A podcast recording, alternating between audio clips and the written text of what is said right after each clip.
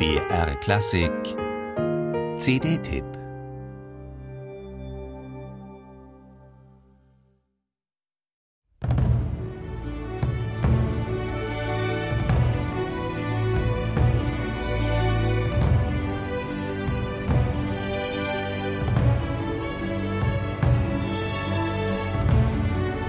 Bereits die ersten Takte von Max Richters Soundtrack lassen die stilistische Gangart erkennen.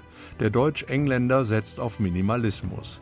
Nicht nur mit den sequenzierenden Patterns, die irgendwie an Michael Nymans Musiken zu Filmen von Peter Greenaway erinnern, auch mit seinen orchestralen Mitteln und einem knapp gehaltenen Vorrat an Themen verfährt Max Richter eher minimalistisch und sorgt so für die entsprechende akustische Grundierung einer durch und durch finsteren Geschichte.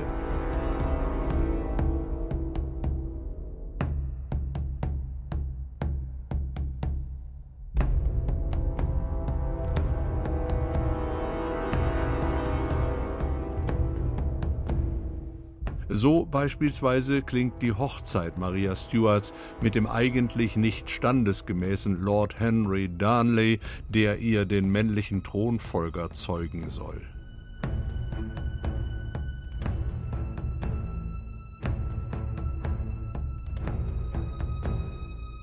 E-Moll und A-Moll sind die dominierenden Tonarten dieses Soundtracks und vielfach genügen dem Komponisten einige unheilschwangere, auf- und abschwellende Reibungsakkorde, um das Geschehen auf der Leinwand ins entsprechende Licht zu rücken.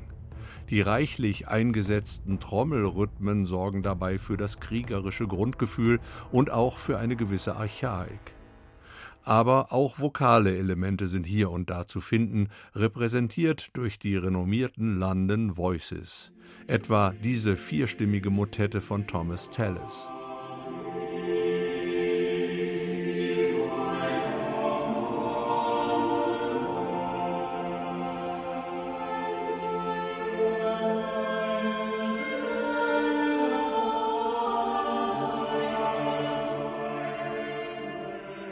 If You Love Me lautet der Text dieses Anthems, entstanden um 1565, also zur selben Zeit, in der auch die Handlung spielt. Wobei der ursprünglich katholisch ausgerichtete Tallis delikaterweise den Musterfall des Überläufers darstellt, war er doch zum Zeitpunkt dieser Motette bereits Gentleman of the Royal Chapel und damit musikalischer Repräsentant des protestantisch ausgerichteten Hauses Tudor. Gelegentlich gibt es aber auch akustische Aufheller in Max Richters Filmpartitur, etwa beim Besuch des künftigen Thronfolgerproduzenten Darnley.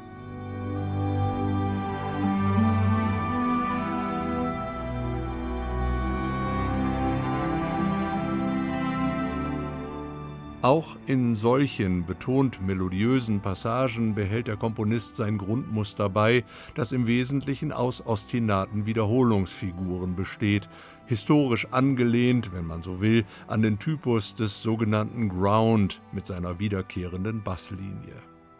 Und ganz am Ende, nachdem einiges Blut geflossen und die Hauptfigur wegen vermeintlichen katholischen Komplotts hingerichtet wurde, serviert der Komponist ein regelrechtes Lösungsfinale.